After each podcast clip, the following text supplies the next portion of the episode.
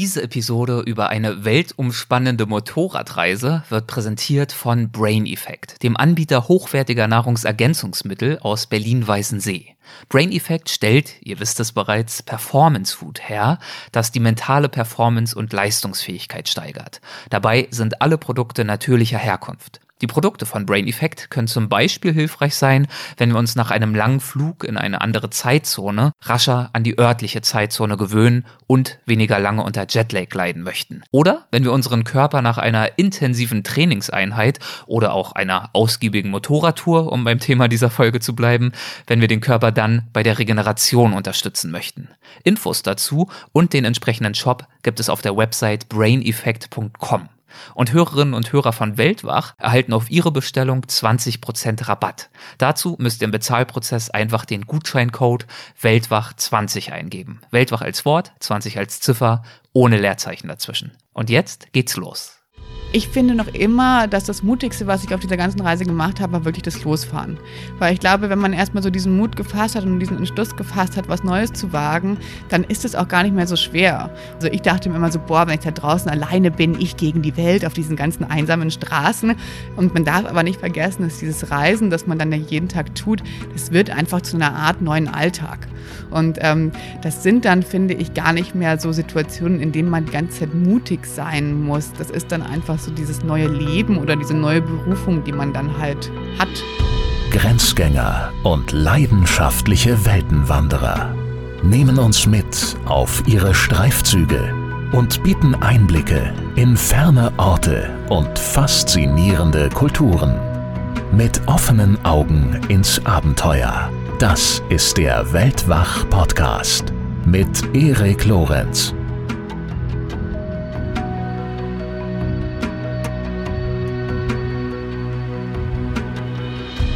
90.000 Kilometer, 516 Tage, zwei Räder.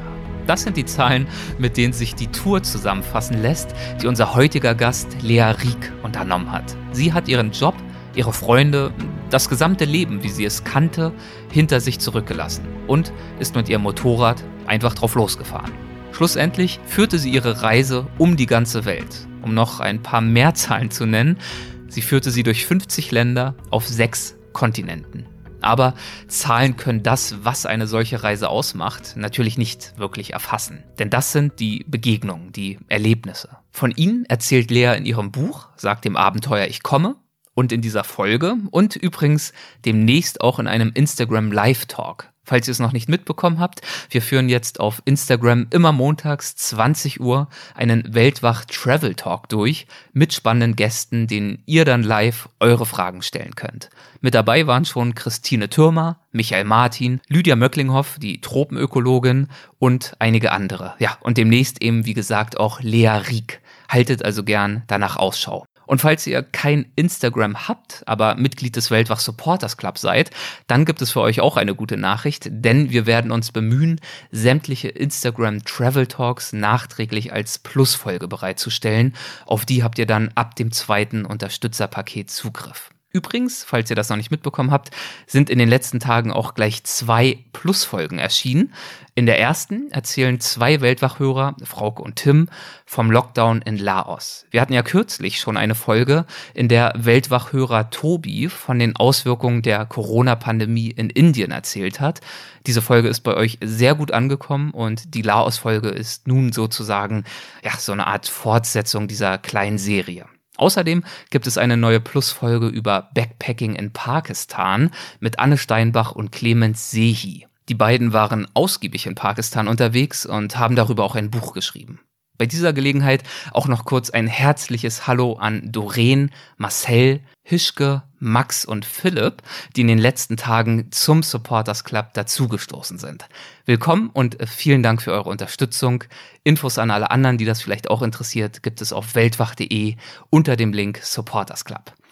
Nun also aber zu Lea und zu ihrer Weltreise mit dem Motorrad. Wir haben das Gespräch geführt, ganz knapp bevor es mit Covid-19 richtig losging. Wir waren beide in Berlin zu diesem Zweck für die ITB, die äh, Tourismusbörse, die dann aber kurz vorher abgesagt wurde.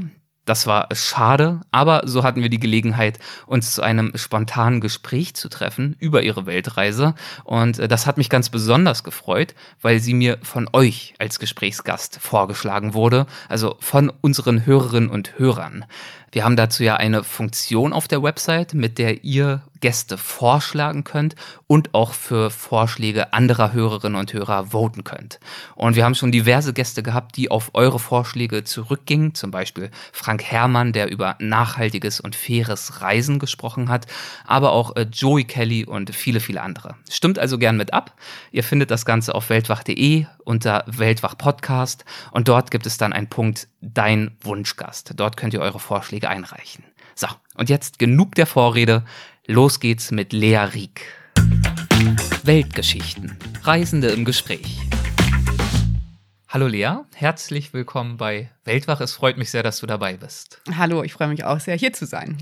Ich würde sagen, wir steigen einfach direkt mal ein und zwar ganz klassisch hin zum Anfang. Mich würde interessieren, wie dein Leben aussah, als du begonnen hast, darüber nachzudenken, ja, für eine gewisse Weile auszusteigen und in die Welt aufzubrechen mein Leben war eigentlich kein schlechtes Leben. Also ich hatte quasi den Luxus auszusteigen aus einem Leben, das eigentlich, ähm, ich glaube auch ein Leben war, das sich viele andere so als Wunschleben vorstellen. Ich hatte einen guten Job, ich habe bei einem Verlag gearbeitet, ähm, konnte mich mit den schönen Dingen des Lebens befassen und ähm, hatte trotzdem immer so das Gefühl, es geht irgendwie hier gerade nicht so richtig weiter.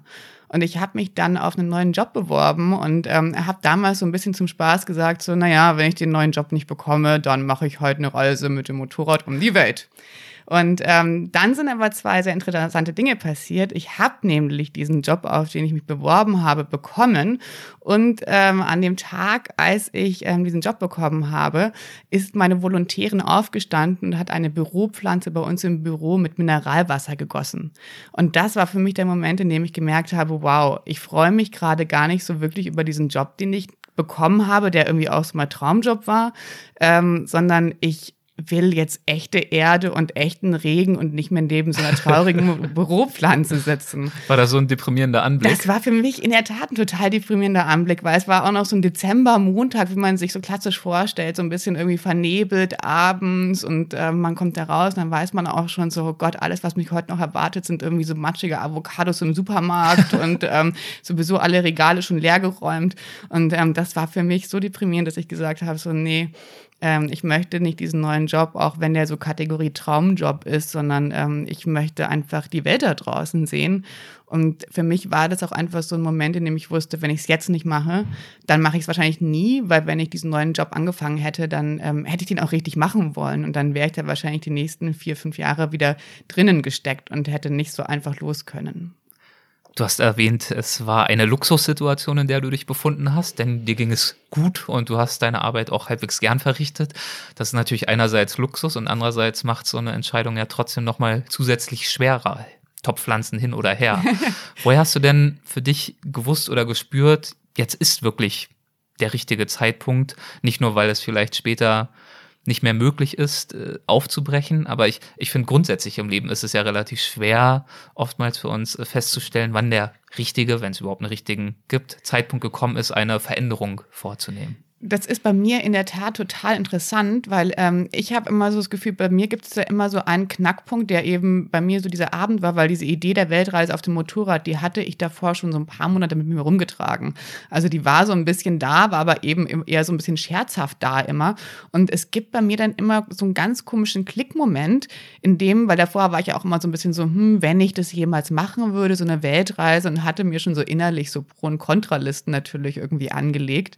Und ähm, ähm, es gibt dann immer so diesen einen Moment, in dem macht es irgendwie so einfach Klick und dann ist es total egal, was man irgendwie auf den Pro- und auf den Kontralisten stehen hatte, sondern man weiß einfach, das ist jetzt die richtige Entscheidung und ich mache das. Und ähm, das dauert bei mir manchmal auch so eine gewisse Zeit. Deswegen sage ich auch, dass so große Entscheidungen, die irgendwie vielleicht auch das Leben verändern können, ähm, die muss man auch nicht übers Knie brechen. Natürlich gehört da irgendwie auch ein bisschen Mut dazu, aber ich finde, man darf sich da schon auch seine Zeit nehmen, um sagen zu können, okay, ähm, ich ähm, muss mir das einfach auch mal überlegen. Und ähm, ich glaube, wenn man sich da wirklich die Zeit dafür nimmt, dann kommt irgendwann auch dieser Moment, in dem dann plötzlich klar ist, ich muss es machen, weil ansonsten werde ich es für immer bereuen. Und für dich kam dieser Moment und von da an gab es auch keine ernsthaften Zweifel mehr. Da gab es dann auch kein Zurück mehr. Also das Lustige war ja, dass ich davor, glaube ich, nie ähm, nur mit einem Menschen ähm, jemals über diese Weltreise gesprochen habe. Deswegen war das für alle anderen schon so eine kleine Überraschung, als ich dann gesagt habe, so ja, ich gehe jetzt auf Weltreise. Und alle so, hä? Warum hast du das denn nicht vorher mal erzählt, dass du sowas gerne machen würdest? Und ähm, dann ähm, gab es natürlich ein paar Leute, die auch skeptisch waren, die dann gesagt haben, so, hm, kannst du überhaupt gut genug Motorrad fahren? Weil ich hatte damals meinen Motorradführerschein gerade mal ein Jahr und ähm, wo die gesagt haben so, hm, ja, du alleine als Frau, bist du dir sicher, Der dass es dir Klassiker, da ja. gut gehen wird? Und da fängt man natürlich schon so ein bisschen an zu zweifeln, gerade wenn man selbst noch nicht die Erfahrung hat, um zu wissen, so kann ich das wirklich alleine oder nicht. Und ähm, trotzdem war ich aber, glaube ich, immer ganz froh, dass ich so diese Entscheidung einfach so innerlich für mich getroffen habe, weil man einfach durch so ein Entscheiden ähm, dass man für sich selbst tut, dann eben nicht mehr in Bedrängnis kommt mit den ganzen Meinungen der anderen Menschen, die einem da vielleicht irgendwie von ihrem Weg überzeugen wollen. Wenn man sich quasi schon irgendwie auf seinen eigenen Weg festgelegt hat, dann, dann bringt es einen dann auch nicht mehr so schnell irgendwie ins Schlingern oder von diesem Weg ab. Es gab kein Schlingern, gab es trotzdem äh, Punkte, vor denen du besonderen Respekt hattest, als du dann angefangen hast, konkreter über die Reise nachzudenken und, äh, und sie auch zu planen? Vielleicht irgendwelche Zweifel, die auch von außen an dich herangetragen worden sind, wo du vielleicht dachtest, mein Gott, vielleicht bin ich doch zu naiv. Ja, ich habe natürlich gemerkt, dass ich gar nichts kann. Also das war das war, glaube ich, so das erste große Problem, als ähm, ich so gemerkt habe, so Mist, ich, also ich kann erstens wirklich nicht Motorrad fahren und zweitens kenne ich mich auch null mit der Mechanik von Motorrädern aus. Und ähm, dann äh, habe ich in der Tat einen Workshop gemacht bei ähm, einem sehr netten Mechaniker, Pitt heißt der. Der war ja auch Ähm, erst ein bisschen skeptisch, oder? Als du von deinem Projekt erzählt hast. Der war so ein bisschen skeptisch, hat mich dann aber, glaube ich, auch sehr ins Herz geschlossen ab einer gewissen Zeit. Ähm, war dann auch immer mein Telefonjoker, wie ich ihn nenne, ist auch heute noch. Ähm, hat mir gerade in Afrika netterweise gesagt, dass ich auch Reifen aufziehen kann, die nicht der deutschen TÜV-Norm entsprechen, sondern ein bisschen kleiner slash größer sind und ähm, das noch immer okay ist. Also der steht mir noch immer mit Rat und Tat zur Seite und das ist ganz toll. Und das war aber, für mich war das damals schon auch wichtig zu sagen, okay, ich lerne so ein paar Grundsätze, auch wenn die dann natürlich vielleicht gar nicht so im Eins zu eins abrufbar sind. Und das sind dann aber so Erfahrungen, die macht man dann halt unterwegs. Also ich habe da natürlich bei ihm Sachen gelernt. Ich habe auch viele wieder vergessen, so was passiert, wenn ich einen Plattenreifen habe, ähm, wie kann ich einen Reifen wechseln, wo sind meine Luftfilter, was passiert, wenn der Luftfilter dreckig ist. Also ich glaube, einfach so ein Grundkenntnis des Motorrads macht natürlich Sinn. Das dann in freier Wildbahn anzuwenden, ist natürlich noch viel komplizierter, als man das irgendwie sich am Anfang vorstellt. Aber so ein Reifen wechseln, das würdest du jetzt schon hinbekommen. Jein, das ist ja immer so lustig, dass dann immer Leute sagen, so, ja, wie viele platte Reifen hattest du? Ich hab, hatte, glaube ich, inzwischen so fünf oder sechs auf all meinen Reisen. Und ähm, ich glaube noch immer, dass ich zum Beispiel, also den Vorderreifen ja, ähm, dass ich aber den Hinterreifen nicht alleine wechseln kann, einfach weil ich zu schwach dafür bin und weil dazu mein Werkzeug nicht reicht. Weil diese Hinterreifen, die sind ja so ähm, fest auf dem, auf dem Rim, wie heißt das, auf der Felge, auf Deutsch, auf der Felge. Und ähm, ich habe einfach da, wenn ich ja ganz alleine bin, nicht die Möglichkeit, das runterzubekommen. Wenn man zwei Motorräder hat, wiederum kann man einfach den Seitenständer von einem anderen Motorrad auf dieses Hinterrad stellen und das somit runterstemmen. Und das ist ein ähm, leichter Trick, den man zu zweit anwenden kann, aber eben nicht alleine. Und deswegen kommt man manchmal alleine eben schon auch einfach ans Ende seiner Kräfte und muss dann andere Wege finden, um solche Probleme zu lösen. Und die hast du offenbar gefunden. Äh, irgendjemand ist dann immer in der Nähe. Irgendjemand war immer da. Gott sei Dank. Gott sei Dank. Wie sah dann dein Plan aus, als du aufgebrochen bist? Ich hatte, ich hatte so einen losen Plan, weil ich, ähm, also bevor ich aufgebrochen bin, war eigentlich immer so mein Hauptziel, war die Idee, ich fahre von Deutschland nach Thailand, weil, glaube ich, so mein Traum war eigentlich sogar am Anfang gar nicht so die Weltreise, sondern mein Traum war einfach so lange wie möglich über Land reisen, ohne einmal in ein Flugzeug zu steigen, ohne einmal das Motorrad zu verschiffen. Und ähm, das ist, das war, dann habe ich auf die Landkarte geschaut und war dann so, naja, okay, wenn ich jetzt erstmal so Richtung Osten und dann irgendwann Richtung Süden weiterfahre, dann komme ich irgendwann in Thailand an und muss bis dahin kein einziges Mal irgendein anderes Fahrzeug benutzen, außer mein Motorrad. Und das war so mein Traumziel eigentlich. Und dann, als ich auf die Karte geschaut habe in der Planung, dachte ich mir so, naja, wenn ich schon da unten bin, dann kann ich eigentlich auch gleich ganz um die Welt fahren. Und ähm, habe dann eben gesagt, okay, dann fahre ich von Thailand noch nach Südamerika und dann noch nach Nordamerika und mache halt so eine Weltumrundung. Und dann ist bei mir noch relativ spontan Australien dazu gekommen, was ich am Anfang nicht geplant hatte, was dann eben passiert ist, weil ich nicht mehr so lange in Thailand bleiben konnte, wie ich wollte, weil damals gerade die ähm, die Gesetze umgestellt wurden, wie lange man ein Fahrzeug importieren darf und man konnte da gar nicht mehr so einfach alleine einreisen. Und deswegen hat sich dann der Weg so ein bisschen verändert. Also so grob gesagt, ähm, die erste Hälfte der Reise bis nach Thailand, die war relativ geplant, auch weil da so viele Visa und so viele ähm, Länder wie China und Myanmar, durch die man nicht alleine fahren darf, sondern da braucht man so einen Guide. Da hatte ich also wirklich so Daten, da wusste ich, ich muss da an der Grenze sein, sonst geht es da nicht weiter. Und dann so die zweite Hälfte der Reise ab Australien und Südamerika, das war dann so ein offenes Reisen. Und deswegen ist bei mir auch aus, ich hatte erst ein Jahr geplant und aus dem Jahr sind dann 18 Monate geworden, einfach weil ich hinten raus noch so viel mehr Zeit hatte, beziehungsweise dann einfach auch langsamer reisen konnte und nicht so gezwungen war, ich muss jetzt an der Grenze sein wegen dem Visa. Und das hat die Reise sicherlich auch stark verändert, oder? Diese größere Flexibilität? Total, total. Es war dann irgendwie auch so ein bisschen das Reisen, wie man sich das, glaube ich, vorstellt. Weil irgendwie, ich glaube, wenn, wenn man so träumt von diesem Reisen über Land, ähm, dann ist es natürlich irgendwie auch so diese Freiheit, die man gerne haben möchte, zu sagen, ich bleibe jetzt mal hier stehen oder ich verbringe hier drei Tage oder ähm, ich fahre eine ganz andere Route, als ich sie mir am Anfang überlegt habe. Und das war in der ersten Hälfte der Reise für mich ähm, in kleinen Teilen natürlich möglich, aber ähm, irgendwie gab es da halt immer so gewisse Timings, die ich einhalten musste. Und dann das zweite, die zweite Hälfte war irgendwie wirklich so dieses freie Reisen, wie ich das mir auch immer vorgestellt habe. Hast du trotz dieser bürokratischen Anforderungen am Anfang der Reise direkt emotional in die Reise reingefunden oder hat es auch eine Weile gedauert, bis du wirklich so eine gewisse innere Freiheit und Unabhängigkeit gespürt hast, wie du sie dir ja wahrscheinlich erhofft hast?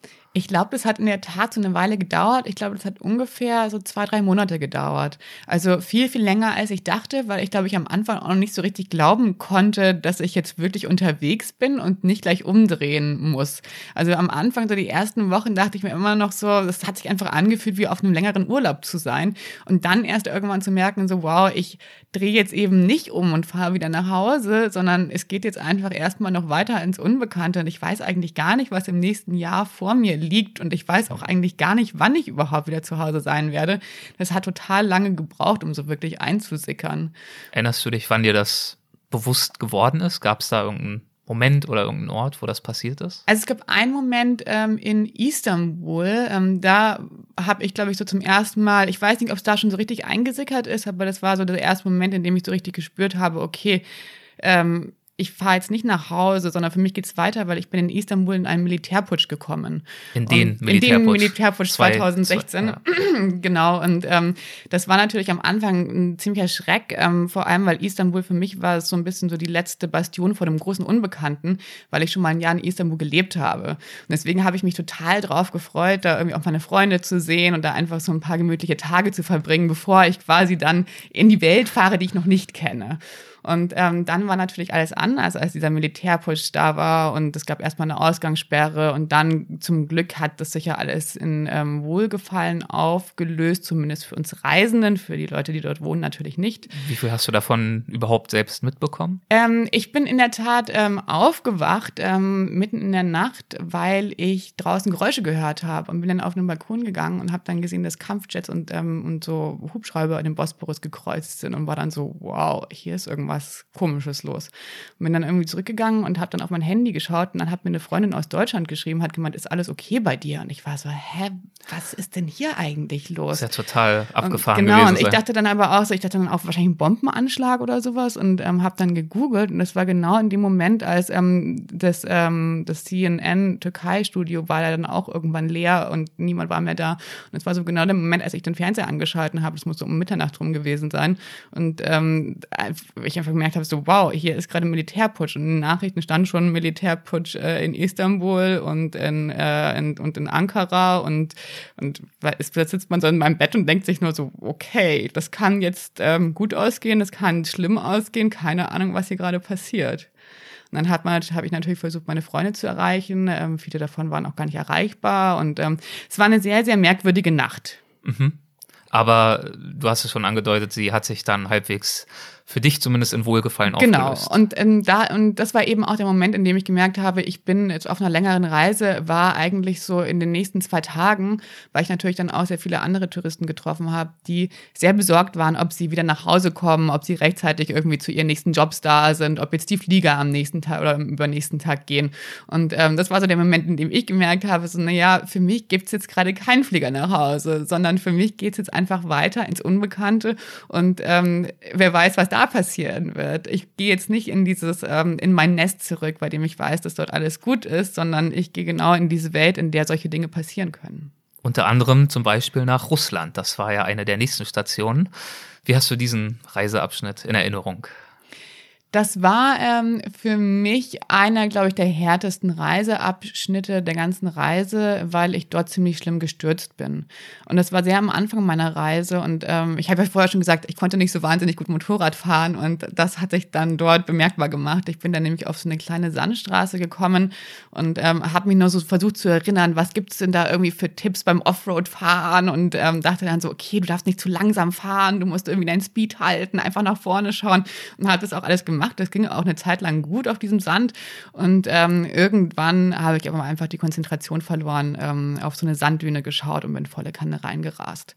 Und ich bin dann auf den Kopf gefallen, ähm, war ohnmächtig und bin erst wieder aufgewacht, als ich einen Autofahrer gehört habe, der da ankam. Ich weiß nicht, wie lange es war. Es war schon eine sehr einsame Straße, vielleicht 20 Minuten oder so. Und ähm, der hat mir dann geholfen, das Motorrad aufzuheben. Und das Motorrad war wirklich so vollkommen zerstört. Also das war so vorne, irgendwie der Lenker war verbogen, Kupplungshebel Hebel, Bremshebel zur Hälfte abgebrochen, die Seitenspiegel waren abgebrochen, so dieses ganze Cockpit vorne war einfach so zerstört und das war für mich im ersten Moment so ein Riesenschreck, weil ich eben auch nicht wusste, wie ich selbst dieses Motorrad wieder reparieren soll und auch wie ich überhaupt rauskommen soll aus diesem Sand irgendwo hin, wo es nicht mehr so sandig ist. Und ähm, ein anderer Autofahrer hat mir dann geholfen, irgendwie so mich da so rauszuschieben, echt in so einem Schneckentempo. Und dann in der nächsten Stadt in Astrachan ähm, hat mir dann ein Motorradfahrer, den ich dann im Hostel Hostel getroffen habe. Also ich war erstmal zwei Tage lang im Bett, weil ich glaube ich auch eine Gehirnerschütterung hatte und ähm, mir es nicht so gut ging. Und da kam dann ein russischer Motorradfahrer, der dann zu mir gesagt hat, so hey, Mädchen, du musst jetzt aufstehen, wir reparieren jetzt dein Motorrad. Und ähm, der hat mir dann geholfen, dieses Motorrad zu reparieren. Ich habe mich wahnsinnig erschrocken am Anfang, als da plötzlich so ein fremder Russe, den ich kaum kannte, mit so einer Bohrmaschine vor meinem Motorrad stand, um Löcher reinzubohren, damit wir so diese Windschutzscheibe und so wieder reinziehen können, mit Kabelbindern festmachen. Aber ähm, das hat dann alles ganz gut geklappt. Und ähm, dann, als das Motorrad irgendwie wieder heil war, habe ich auch so das Gefühl, es hat mich auch selbst so ein bisschen geheilt, irgendwie so zu sehen, okay, ähm, selbst wenn man denkt, das ist jetzt ein großes Problem, findet sich dafür eine Lösung. Hat sich das irgendwie auf dein Selbstbewusstsein ausgewirkt, dieser frühe Sturz? Ich bin ähm, sehr viel vorsichtiger geworden danach, muss ich ganz ehrlich gestehen, weil ich auch gemerkt habe, so, oh, du bist einfach alleine. Wenn dir irgendwas passiert, dann ist da kein, du hast keinen Backup, der dich da irgendwie findet oder irgendwo rauszieht. Und ähm, deswegen habe ich dann ähm, von da an immer versucht, mich zumindest zu erkundigen, wie viele Leute fahren über die Straße. Und wenn ich wusste, okay, da kommt zumindest so ein oder zweimal am Tag jemand vorbei, da kann man das schon machen. Wenn da niemand vorbeikommt, äh, habe ich dann eher meistens einen anderen Weg gesucht. Und ähm, was ehrlich gesagt total schwer für mich war an dem Sturz. Ich glaube, das ist ja immer auch so eine Ego-Sache am Anfang so ein bisschen, dass das Ego so an, ein bisschen angekratzt ist. Man sich denkt so, boah, jetzt lag ich da am Boden. Ähm, aber das Zweite, was mir, glaube ich, am Anfang viel schwerer gefallen ist, ist, ähm, diese Hilfe von anderen Menschen anzunehmen, weil ich das gar nicht gewohnt war aus meinem alten Leben, weil ich irgendwie auch so jemand bin, bei dem alles so total auf Selbstständigkeit ausgelegt ist oder war. Also ich kann auch irgendwie meine eigenen Lampen in die Wände schrauben und sowas und ähm, Löcher in die Wände bohren und ich müsste niemals irgendjemanden um Hilfe fragen im normalen Leben. Und das war einfach so ein Punkt, an dem ich irgendwie auch aus eigener Kraft gar nicht so richtig weitergekommen bin und an dem mir wirklich irgendwie diese fremden Menschen da in dem Hostel sagen mussten, so, wir reparieren jetzt sein Motorrad und kommen jetzt und ähm, mich da irgendwie so rausziehen mussten. Und das war für mich am Anfang sehr, sehr schwer, diese fremde Hilfe anzunehmen. Und auch diese Schwäche eben zuzulassen, zu sagen, ich brauche Hilfe von anderen Menschen. Du hast dich ja dann später noch das eine oder andere Mal hingelegt, unter anderem im Rahmen eines Heuschreckenschwarms. Wie hat sich das, Das war, begeben? das war derselbe Sturz. Okay, das dachte ich nämlich. habe. Okay. Ich dachte sie hat doch jetzt bestimmt nicht die Heuschrecken vergessen bei der Anekdote, aber okay. Doch, Das die habe ich vergessen, es- weil es- der Sturz so schlimm war. Es war ich- nicht nur sandig als Schwierigkeit, sondern du warst zusätzlich auch noch so gut wie blind aufgrund dieser Heuschreckenwolke, die da um dich waberte. Genau, das war wie so ein biblisches, es war wirklich wie so ein biblisches Erlebnis. Da merkt man dann plötzlich so, okay, das, das ist das, wovon Leute reden. Wenn dann einfach so ein Heuschreckenschwarm, die ja, und ich wusste das vorher nicht, die können ja wirklich so Kilometer lang sein und sind sie auch mal ganz gerne da in der Wüste, ähm, so über einen hineinbricht, da ist einfach alles dann dunkel. Das ist wie eine große schwarze Wolke, die irgendwie dann so über einem ist. Man macht nur noch das Visier zu, weil man sich denkt, so Gott, bitte ähm, kommt mir nicht zu nahe, ihr ekligen kleinen Tiere. Und er merkt dann sowieso alles so aufplatzt am eigenen Körper, wenn die so gegen einen fliegen. Und das war auch der Grund, wie ich auf diese Sandstraße gekommen bin, weil ich ähm, mich da, glaube ich, einfach in diesem Schwarm, weil ich so schlecht gesehen habe, irgendwie verfahren bin. Mein Navi hat sich irgendwie davor sowieso schon ausgelockt, weil es irgendwie die Straße nicht mehr kannte. Und ähm, dann war ich mitten im Nirgendwo und hatte auch noch diesen Sturz. Na gut, aber es gab ja auch schöne Momente in Russland. Unter anderem hat sich da ja auch so eine kleine Romanze angebahnt. da lehnst du dich direkt zurück, weit weg vom Mikro, aber es muss natürlich weitergehen mit der Geschichte. Was war da los? Ähm, das war gar nicht in Russland, das war in Tadschikistan Ach, okay, in. Mhm. der Tat. Und ähm, ja, ja, das ist ja, mir immer ein bisschen peinlich, darüber zu sprechen. Aber du hast das ja auch ins Buch aufgenommen, deswegen Ja, äh, ist fühle ich mich auch nicht so schlecht, Nein, das musst dich gar anzusprechen. nicht schlecht fühlen. Ähm, es ist ähm, in der Tat lustigerweise manchmal einfacher über Dinge zu schreiben, als über sie zu sprechen. Mhm. Ähm, Das ist verständlich. Ja, das war, das war eine kleine Romanze, die da stattgefunden hat, weil ich da mal wieder in Schwierigkeiten gekommen bin. So hat es eigentlich alles angefangen. Ähm, ich war auf dem sogenannten Pamir Highway, der inzwischen, glaube ich, viel zahmer ist, als er zu meiner Zeit noch war. Ich habe gehört, der wird gerade asphaltiert. Ähm, und dort ähm, hat es tagelang geregnet, deswegen gab es so ein paar Flussdurchquerungen, die man alleine erstens nicht hätte schaffen können und zweitens ähm, auch sehr, sehr schlammige Straßen und ich bin dann schon relativ am Anfang im Schlamm stecken geblieben, natürlich. Ähm, erstes Hindernis und ich bleib natürlich drin stecken, war klar. Und dann kam dann eine Gruppe von Motorradfahrern, die mich dann da aus dem Schlamm gezogen haben, bei denen ich übrigens wusste, dass sie kommen werden, weil die, ähm, weil ich davor am Tag in derselben Werkstatt war, in dem diese Motorradfahrer auch aufgebrochen sind und die haben gesagt, so wir fahren da irgendwie, wir fahren da auch den Weg entlang. Du kannst dir noch überlegen, ob du uns, dich uns anschließt. Da habe ich natürlich erst gesagt, so nein, ich schließe mich euch nicht an. Das ist mein Abenteuer. Ich will das nicht mit irgendeiner Gruppe von acht Leuten machen. Und ähm, ich habe mich dann in der Tat ihnen doch angeschlossen, weil ich so früh schon stecken geblieben bin und da glaube ich auch alleine überhaupt nicht hochgekommen wäre durch diese ganzen Flüsse und ähm, Schlammlöcher, die es dann da gab. Und ähm, da habe ich einen russischen Motorradguide kennengelernt, mit dem sich dann eine Romanze angebahnt hat.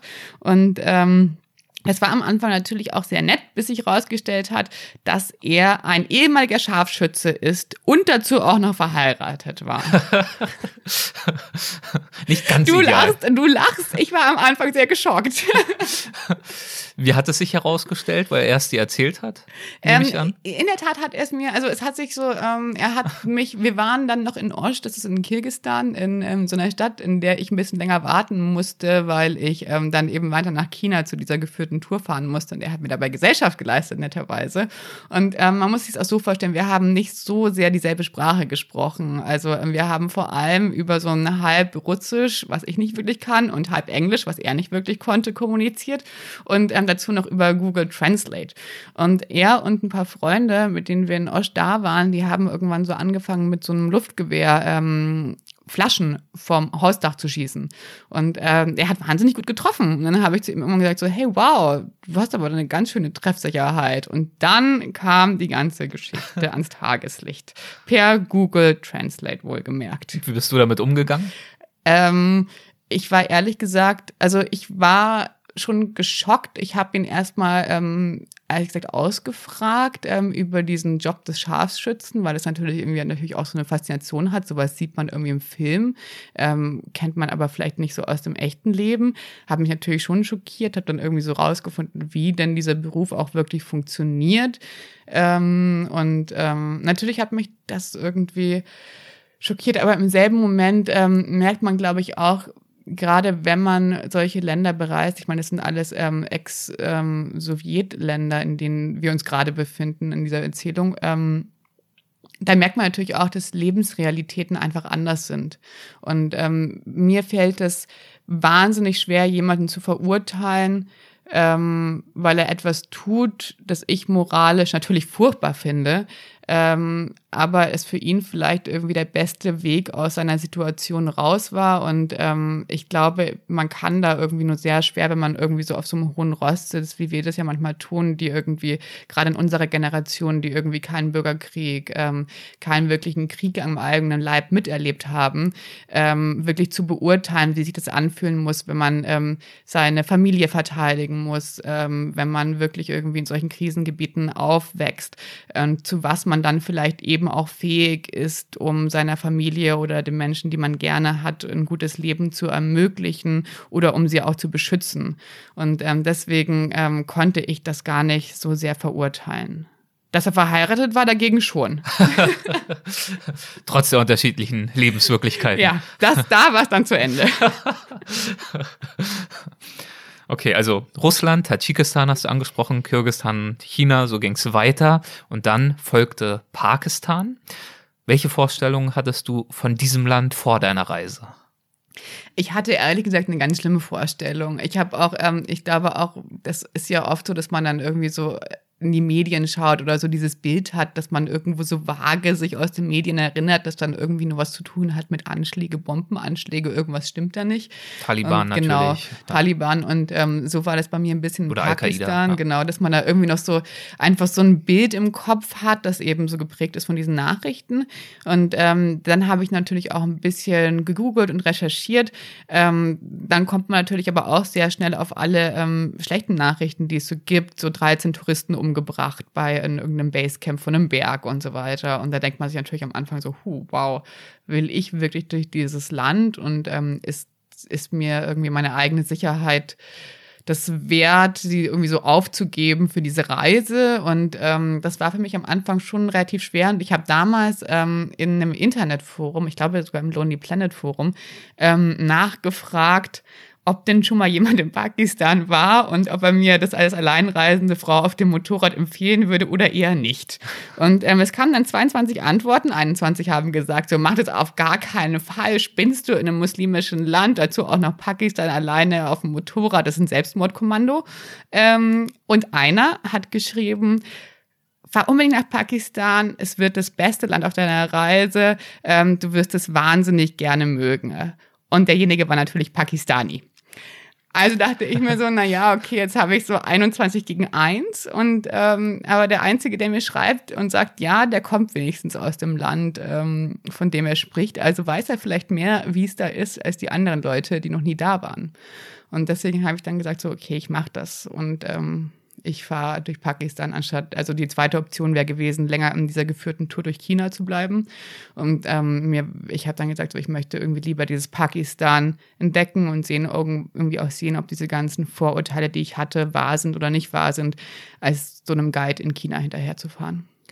Und waren sie wahr? Beziehungsweise wahrscheinlich, also die klassische Antwort, und die wird ja jetzt auch kommen, nein, sie waren nicht wahr. Dann fange ich mal anders an. Gab es Vorurteile, die sich als wahr bestätigt haben? Das ist eine gute Frage. Gab es Vorurteile, die sich als wahr bestätigt haben?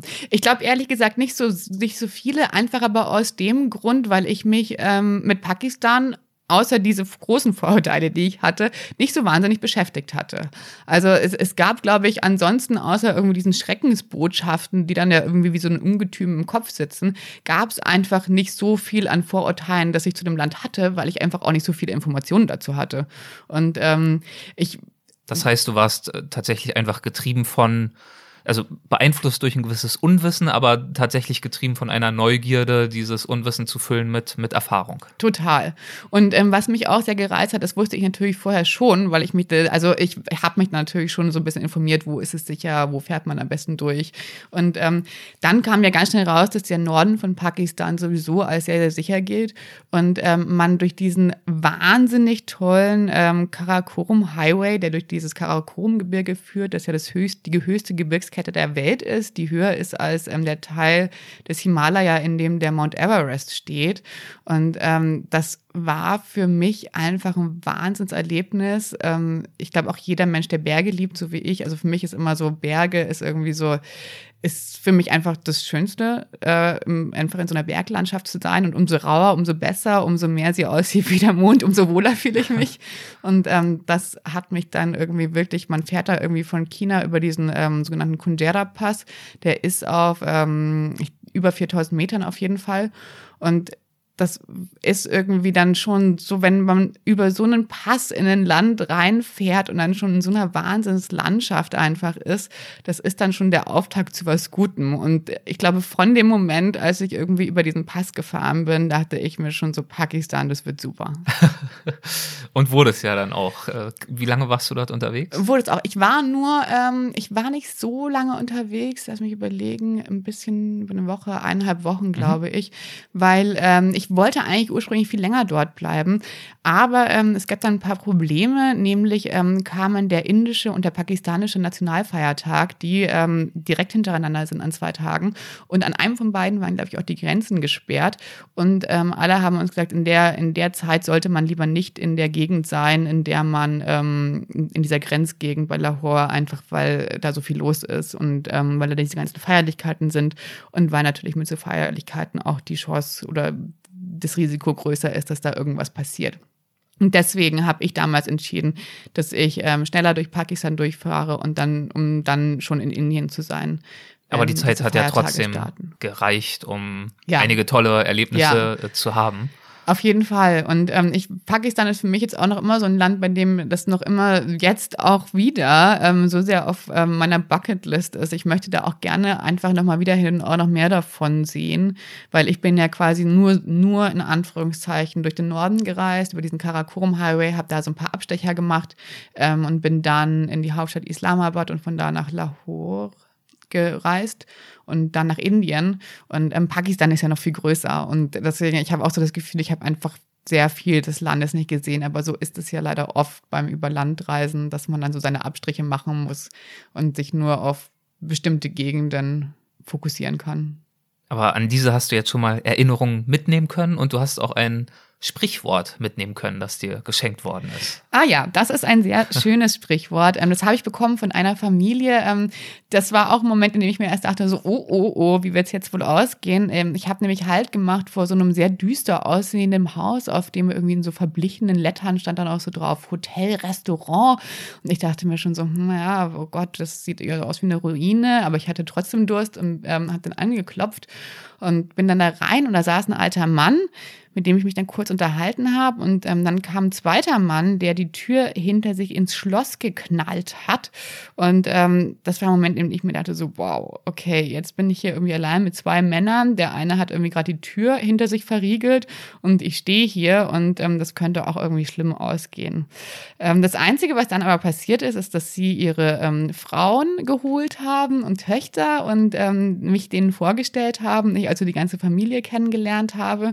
Und ähm, eine, die, ähm, die älteste Frau im Haus, die hat mir dann eben ein Sprichwort mit auf den Weg gegeben. Und dieses Sprichwort heißt, das Schicksal ist ein gesattelter Esel, es geht, wohin du ihn führst. Und das finde ich ein ähm, sehr, sehr schönes Sprichwort, weil es eben auch, glaube ich, sehr gut zu dieser Situation gepasst hat, dass ich eben auch auf diesem Motorrad unterwegs bin und ähm, man sein, sein Schicksal eben sich nicht nur dem ergeben muss, sondern das durchaus auch selbst in der Hand hat, zu sagen, okay, heute fahre ich nach rechts oder heute fahre ich nach links und ich habe diese Entscheidungen und ich kann mich entscheiden, wo mein Weg lang geht und es ist nicht alles irgendwie vom Universum vorgegeben, sondern man kann da schon noch ein bisschen mitwirken. Dein Weg, der führte dich dann weiter, du hast schon gesagt, nach Indien. Das war natürlich auch eine wunderbare Reiseetappe, steht im Detail in deinem Buch. Wir können natürlich hier nicht auf alles eingehen. Es ging weiter nach Nepal, Thailand, Australien. Thailand hast du vorhin angesprochen, war so eigentlich der Punkt, bis zu dem du so richtig geplant hast, soweit es eine Planung gab. Sticht da irgendwas hervor, was für dich hängen geblieben ist? Ich glaube, in Bangkok gab es doch das eine oder andere Erlebnis, was dich ein bisschen herausgefordert hat. Als ich nach Bangkok gekommen bin, ähm, dachte ich ja so ein bisschen, das ist jetzt nochmal nach irgendwie so diesen ganzen, vor allem Indien, Nepal und irgendwie auch so diesem Reisen alleine hat sich das für mich so ein bisschen angeführt, dass jetzt kommt irgendwie sozusagen so die, in Anführungsstrichen, super zivilisierte Stadt, in der man irgendwie alles wieder machen kann. Da gibt's irgendwie McDonalds, da gibt's irgendwie jedes Essen jedes Landes, wenn du es essen möchtest. Also man kann da ja alles machen und alles bekommen, wenn du es möchtest. Und ähm, mich hat daran aber total schockiert, dass ich dort eben auch zum ersten Mal ähm, so richtig miterlebt habe, ähm, wie das mit dem ganzen Sextourismus funktioniert und was für eine große ein was für eine große Branche das einfach in Thailand ist. Und ähm, für mich war das ähm, total schockierend. Ich bin mehr oder weniger durch ähm, Unwissen auch mal wieder, ähm, bin ich auf eine sogenannte Ping-Pong-Show gekommen. Du weißt wahrscheinlich, was es ist. Ähm, viele andere wissen es nicht. Ähm, die nennt sich so, weil dort Frauen ähm, unter anderem Tischtennisbälle mit ihrem Genitalbereich über ähm, die Bühne schießen. Dabei aber eben nicht nur Tischtennisbälle, sondern auch ähm, sich zum Beispiel lebende Tiere wie Krabben ähm, in ihre Vagina stecken, um das äh, mal so hart zu sagen, wie es ist. Und ähm, diese ganzen Shows werden einfach abgezogen für Touristen natürlich. Ähm, das ist eine sehr voyeuristische Befriedigung, die da stattfindet. Ähm, und das hat mich ehrlich gesagt total schockiert, ähm, weil es offiziell ist ja Prostitution alles, was damit zu tun hat, ist in Thailand verboten. Aber ähm, das wird natürlich sehr, sehr offen irgendwie gelebt. Und ähm, wenn man sich dann irgendwie ein bisschen damit befasst, merkt man natürlich ganz schnell, irgendwie gibt es ja ganz oft das Argument, dass irgendwie Touristen sagen, ja, die Frauen haben doch eine Wahl, sie müssen es nicht machen. Das ist natürlich total fadenscheinig, weil viele Frauen, die da irgendwie landen, ähm, sind auch Frauen, zum Teil aus Myanmar, aus anderen Ländern, denen dann ihr Pass weggenommen wird, ähm, die gar keine andere Wahl haben, als dann das zu tun, ähm, was ähm, ihnen auch gesagt wird, die irgendwie schon sehr früh, wenn sie noch minderjährig sind, von ihren Familien weggegeben werden, weil die Eltern eben ähm, darauf hoffen, dass diesen ähm, Frauen oder diesen Mädchen in, an einem anderen Ort ein besseres Leben ermöglicht wird.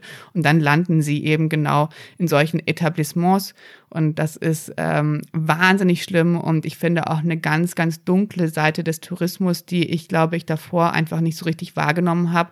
Gerade wenn man irgendwie so mit dem Motorrad durch, vor allem, weil ich natürlich so die Natur liebe, ähm, ist meine Reise immer sehr fokussiert auf dieses, ich möchte irgendwie ganz gerne allein sein mit der Natur und dann vielleicht noch die Menschen treffen, die dort irgendwie wohnen. Aber so Städte sind normalerweise für mich nicht so wirklich so Epizentren, die ich unbedingt erleben muss. Und ähm, wenn man dann irgendwie so einen extremen Gegensatz zu irgendwie dem sieht, was man so davor erlebt hat und eben so diese ganz schlimmen Seiten, die eben durch den Tourismus auch befeuert werden, dann ähm, das war für mich echt ein Moment, in dem ich mich so richtig erschrocken habe und mir auch dachte, so wow, wir als Touristen, wir haben diese Verantwortung, sowas zu verhindern, einfach indem es keine Nachfrage gibt oder ähm, eben zu sagen, so sowas machen wir nicht als Touristen. Und ähm, solche Sachen existieren nur, weil diese Nachfrage da ist. Und das ist unsere Verantwortung. Ja. Die können wir nicht an irgendeine thailändische Regierung schieben und sagen, so, na ja, wenn die das nicht richtig verfolgen, dann ist das ähm, ihre Schuld. Das ist nur unsere Schuld.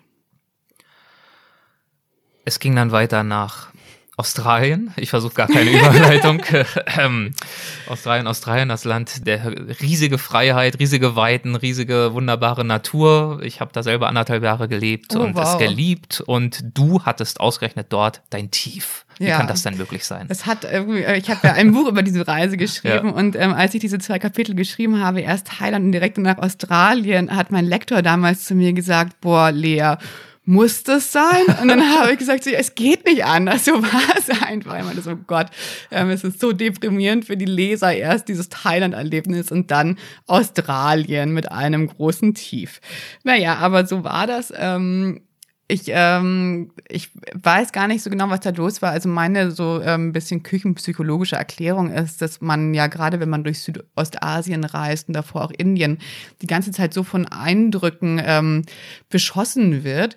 Und auch wenn man in so einer Reise gerade so auf dem Motorrad ist und über Land reist, hat man einfach auch so viel damit zu tun, einfach die ganze Zeit zu reisen und quasi voranzukommen und zu essen und so seine Grundbedürfnisse zu befriedigen, dass man gar nicht so wirklich Zeit hat, irgendwie zu verarbeiten, was man da überhaupt überhaupt sieht und was man da gerade erlebt.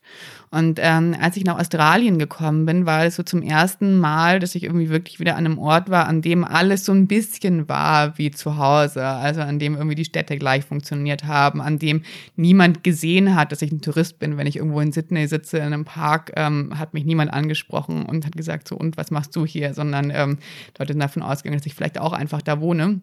Und deswegen war es eigentlich Ort, an dem hätte einfach alles einfacher sein sollen. Und ähm, trotzdem bin ich da in ein totales Loch gefallen. Ich glaube auch, weil ich eben zum ersten Mal so Zeit hatte, irgendwie so alles zu verarbeiten, was davor passiert ist. Und ähm, das hat dann in der Tat eine ganze Zeit lang gebraucht, um da wieder rauszukommen. Und ähm, hat auch nicht so hat nichts so wahnsinnig geholfen. Ich habe mich dann irgendwann in ein Hotelzimmer eingesperrt, habe nur noch Serien geschaut und Schokolade gegessen. und ähm, das hat dann irgendwie ein bisschen zu meinem Glück beigetragen. Aber ähm, in der Tat ähm, habe ich dann noch ein paar Tage länger gebraucht und habe dann auch Besuch bekommen von einem ähm, bekannten Freund von mir. Und ähm, der hat dann so ein bisschen geholfen, mich da aus ähm, dieser Misere rauszuziehen. Konntest du dich trotzdem noch aufraffen? Strafen Australien zu erkunden? Total, total. Da habe ich mir auch immer selbst so ein bisschen hintergetreten, aber ich glaube, das war auch so, das war, glaube ich, so erst das, wo ich gemerkt habe, so, hey, irgendwas stimmt gerade mich nicht mit dir. Weil ähm, ich mich natürlich immer dazu gezwungen habe, noch irgendwie mit Motorrad zu fahren, die ganzen Nationalparks anzuschauen. Ich bin dann nach Tasmanien gefahren und ähm, da war dann so ein Megatiefpunkt vor mir. Und ähm, das war auch so der Moment, dem ich gemerkt habe, so, wow, Tasmanien, das ist ja diese Insel, die so im Süden von Australien ist. Und ähm, wenn ich mir, glaube ich, eine Urlaubsdestination backen würde, dann wäre das wahrscheinlich Tasmanien, weil da gibt so alles, was ich gut finde. Da gibt irgendwie ein bisschen Berge, da gibt es so einen, den wilden Westen dort, der irgendwie total kaum touristisch begangen ist. Dann der Osten, der so ein bisschen ähm, bisschen ähm, zugänglicher ist mit wunderschönen Stränden und also wirklich alles ganz toll. Und wenn man dann an so einem Ort merkt, so, oh, meine Laune ist nicht so gut, dann, ähm, dann stimmt ja wahrscheinlich irgendwas nicht. Aber ich habe es trotzdem sehr genossen und ähm, fand es auch sehr schön und fand es auch irgendwie, glaube ich, sehr wichtig, so eine Lektion da zu lernen, auch zu merken, so man kann irgendwie auch am richtigen Ort zur richtigen Zeit sein, aber es muss trotzdem nicht immer alles stimmen und die Laune gut sein. Weil man hat ja irgendwie auch, zum Beispiel, wenn man irgendwie, damals, als ich noch im Job war, gibt's ja einfach so morgen, da steht man auf und denkt sich so, boah, heute mit dem falschen Fuß aufgestanden. Dann kommt man in seinen Job, dann pflaumt vielleicht einem noch der Vorgesetzte an, dann kommt man nach Hause, streitet sich mit dem Partner und am Ende des Tages denkt man sich so, boah, scheiß Job, scheiß Partner, scheiß Leben. der und, magische Dreiklang. Genau, und, ähm, und diese Tage gibt's einfach und ähm, manchmal sind es aber auch Tage, an denen weder Job noch ähm, Partner noch sonst irgendwas scheiße ist, sondern weil man selbst einfach eine Laune hat. Und das darf man, glaube ich, nicht vergessen. Und ich glaube, gerade so das Alleinereisen kann es einem auch ganz gut zeigen, dass irgendwie so das Umfeld kann zu 100 Prozent stimmen, aber trotzdem muss irgendwie innerlich irgendwie mit der Laune nicht alles in Ordnung sein. Und das war eben eine Lektion, du hast es gerade gesagt. Du hast natürlich auch viele andere Lektionen auf äh, der Reise erfahren und hast dein Buch ja auch in gewisse Abschnitte untergliedert. Und einer trägt zum Beispiel den Titel Gelassenheit. Wo hast du die denn gelernt, beziehungsweise wo ist sie dir besonders schwer gefallen?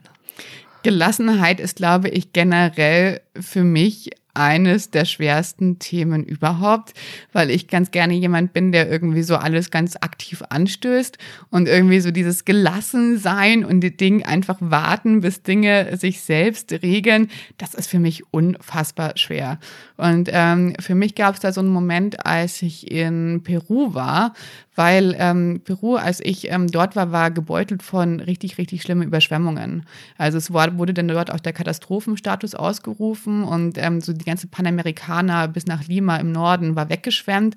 Also war wirklich nur zugänglich mit Booten. Ähm, das war richtig ähm, extrem. Es waren, glaube ich, auch 300.000 oder 400.000 Haushalte ohne Strom- und Wasserversorgung. Und ähm, ich saß also da irgendwie in Lima. In, in, in Lima war alles einigermaßen trocken und ähm, habe die ganze Zeit überlegt, wie ich denn da jetzt jetzt weiterkomme, nachdem dieser Norden einfach weggespült war.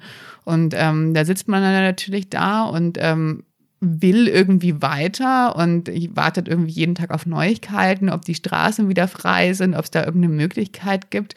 Und ähm, äh, am Ende des Tages ähm, kann einem noch immer niemand sagen, was da überhaupt los ist. Und ähm, das war so ein Moment, in dem ich auch gemerkt habe, okay, es gibt einfach Dinge, die auch größer sind als man selbst. Also die Natur, die kann man nicht beeinflussen. Wenn die irgendwie entscheidet, hier ist jetzt der Weg zu Ende, dann ist der Weg da auch zu Ende. Da kann man nicht irgendwie mit der Natur verhandeln. Und ähm, da hilft dann einfach nur Gelassenheit, auch wenn man irgendwie selbst dringend weiter möchte. Man muss da einfach abwarten, was passiert. Überschwemmung, okay, worin bestanden ansonsten aus heutiger Sicht die größten Hindernisse, die du überwinden musstest auf dieser Reise? Ich sage noch immer lustigerweise, aber da kommen wir jetzt wieder zum Anfang zurück. Ähm, ich finde noch immer, dass das Mutigste, was ich auf dieser ganzen Reise gemacht habe, war wirklich das Losfahren. Weil ich glaube, wenn man erstmal so diesen Mut gefasst hat und diesen Entschluss gefasst hat, was Neues zu wagen, dann ist es auch gar nicht mehr so schwer. Und dann wird ja auch so dieses Reisen, dass man sich so ähm, immer so abenteuerlich vorstellt. Also ich dachte mir immer so, boah, wenn ich da draußen alleine bin, ich gegen die Welt auf diesen ganzen einsamen Straßen, ähm, das habe ich mir natürlich immer so wahnsinnig abenteuerlich und dann auch wahnsinnig mutig vorgestellt, wenn ich das erstmal mache. Und man darf aber nicht vergessen, dass dieses Reisen, das man dann ja jeden Tag tut, das wird einfach zu einer Art neuen Alltag.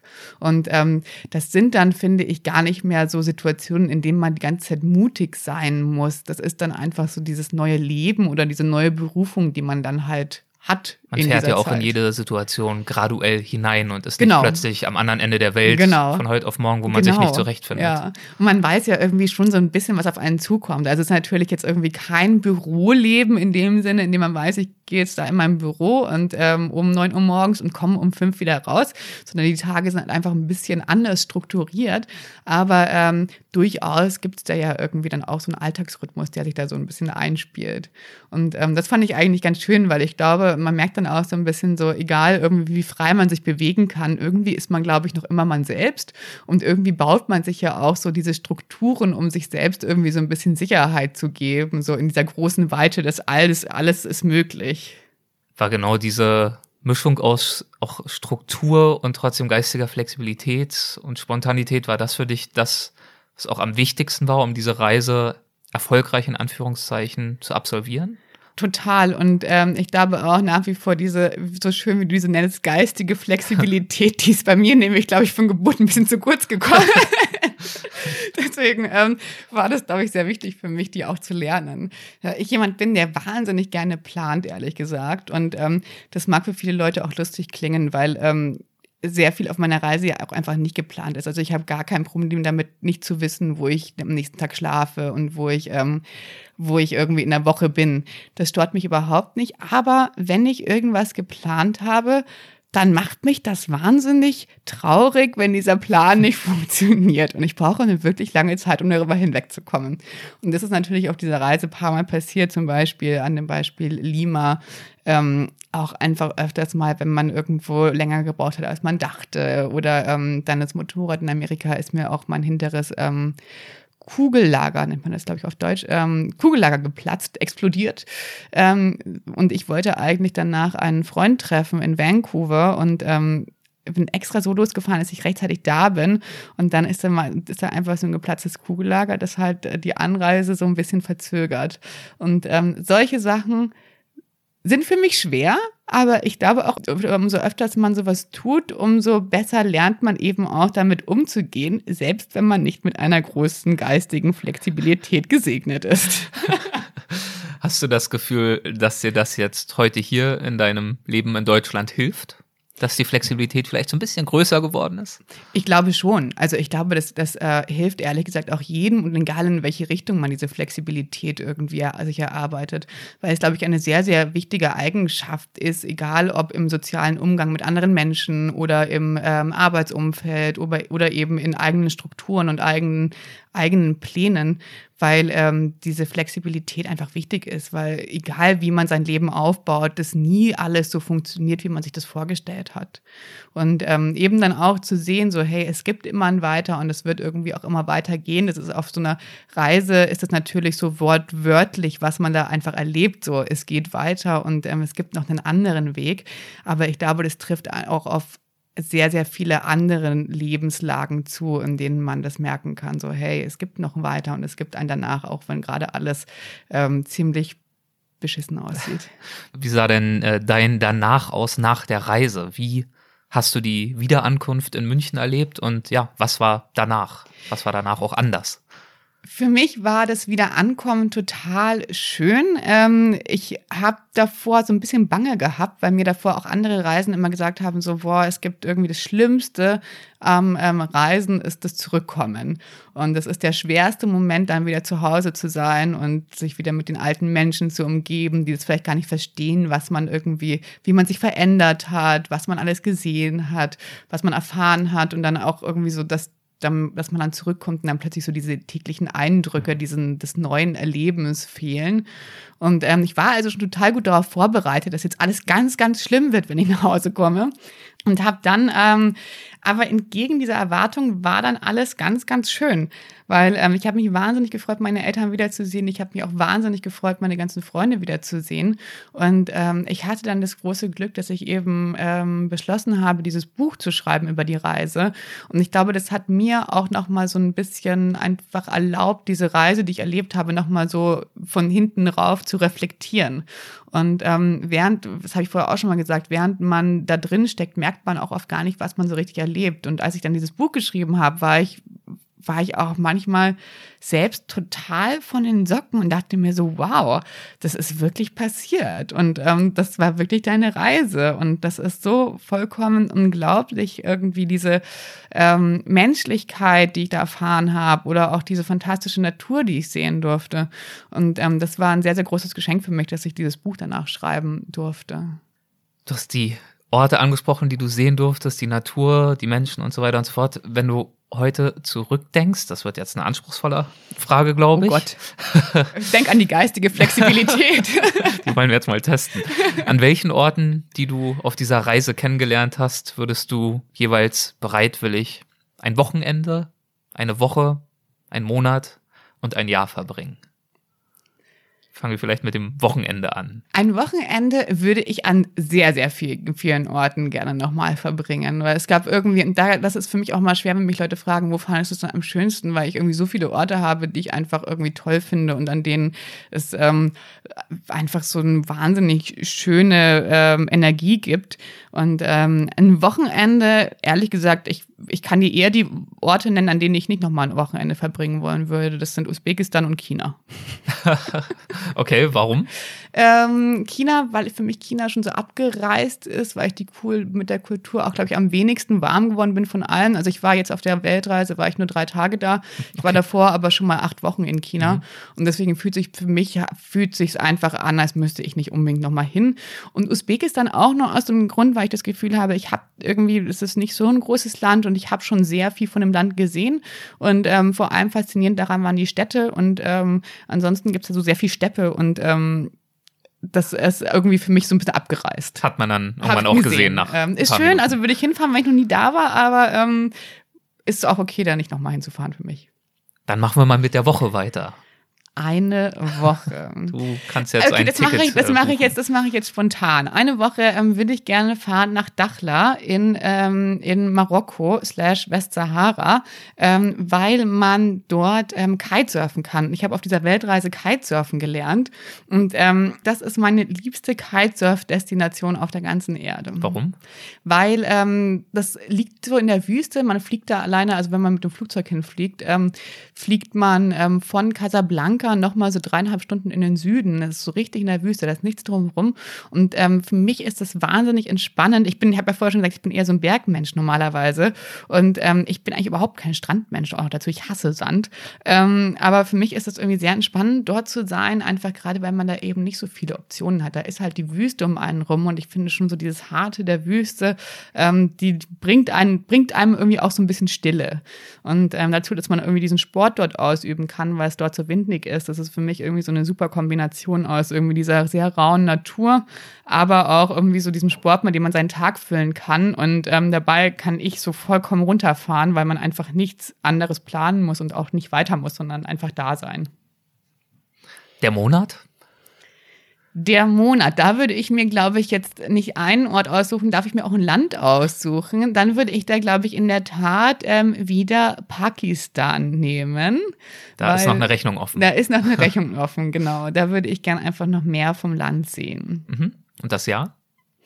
Ja, ich glaube am Jahr, da bin ich ehrlich gesagt gerade dran, aber ähm, da denke ich wahrscheinlich auch größer als kleiner, ähm, nämlich ähm, für mich ist es gerade Afrika, weil ähm, ich habe, als ich auf der Weltreise war, war ich eben dann in Dachla, in, ähm, da an der Grenze zu Mauretanien ist es ja schon fast.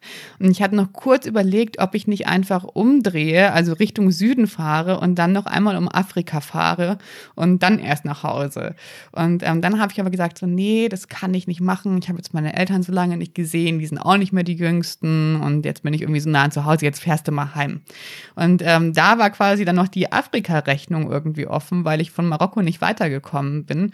Und ähm, ich befinde mich gerade ähm, jetzt ähm, auf einem Afrika-Trip, allerdings ein bisschen anders als die Weltreise. Ich reise immer so zwei Monate und ähm, fliege dann wieder nach Hause, arbeite, lasse das Motorrad dabei stehen und fliege dann zurück und ähm, mache dann die Reise weiter. Wie weit bist du jetzt? Ähm, jetzt, ähm, ich reise auch mit einem Reisepartner dieses Mal. Ist also ähm, auch nochmal anders, nicht mehr alleine zu reisen. Wir sind jetzt in Benin. Mhm.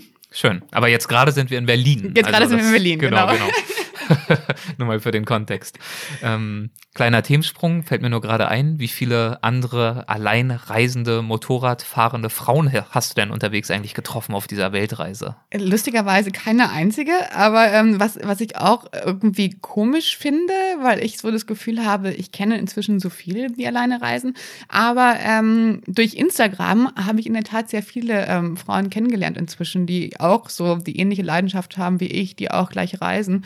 Und das finde ich ziemlich toll, dass man irgendwie solche Netzwerke, so sehr sie manche Leute verteufeln, eben auch genau für solche Sachen nutzen kann.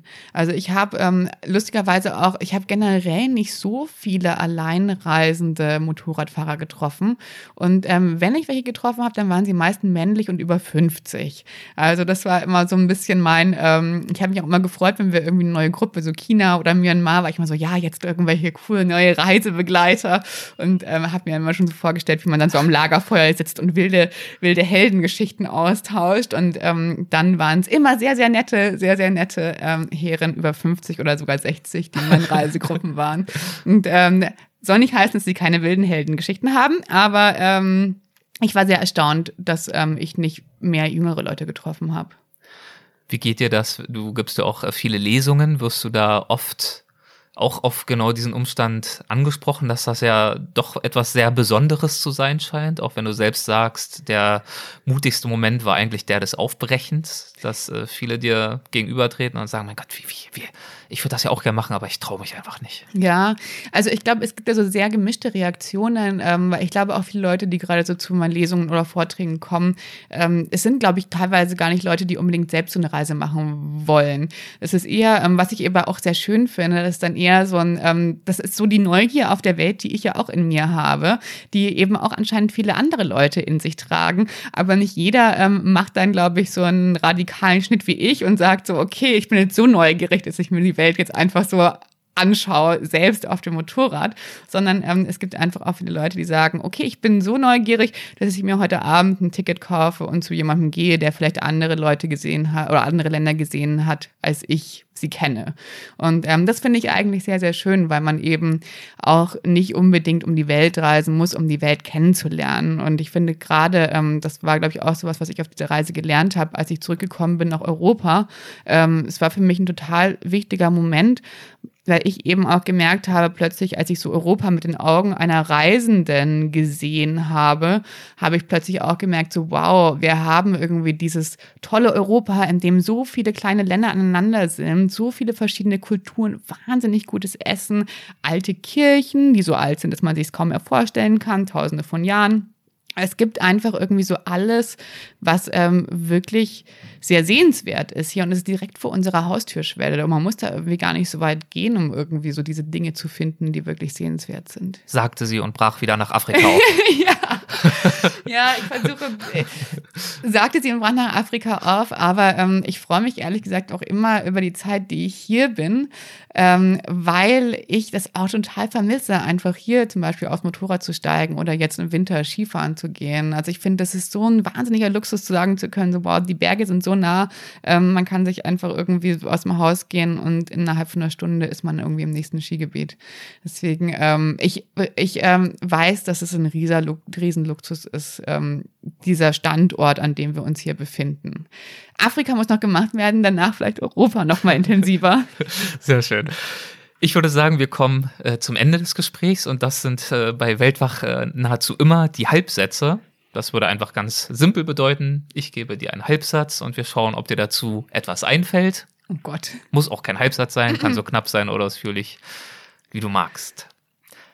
Das Wesentliche, das mir das Reisen checkt, ist die Neugierde auf die Welt.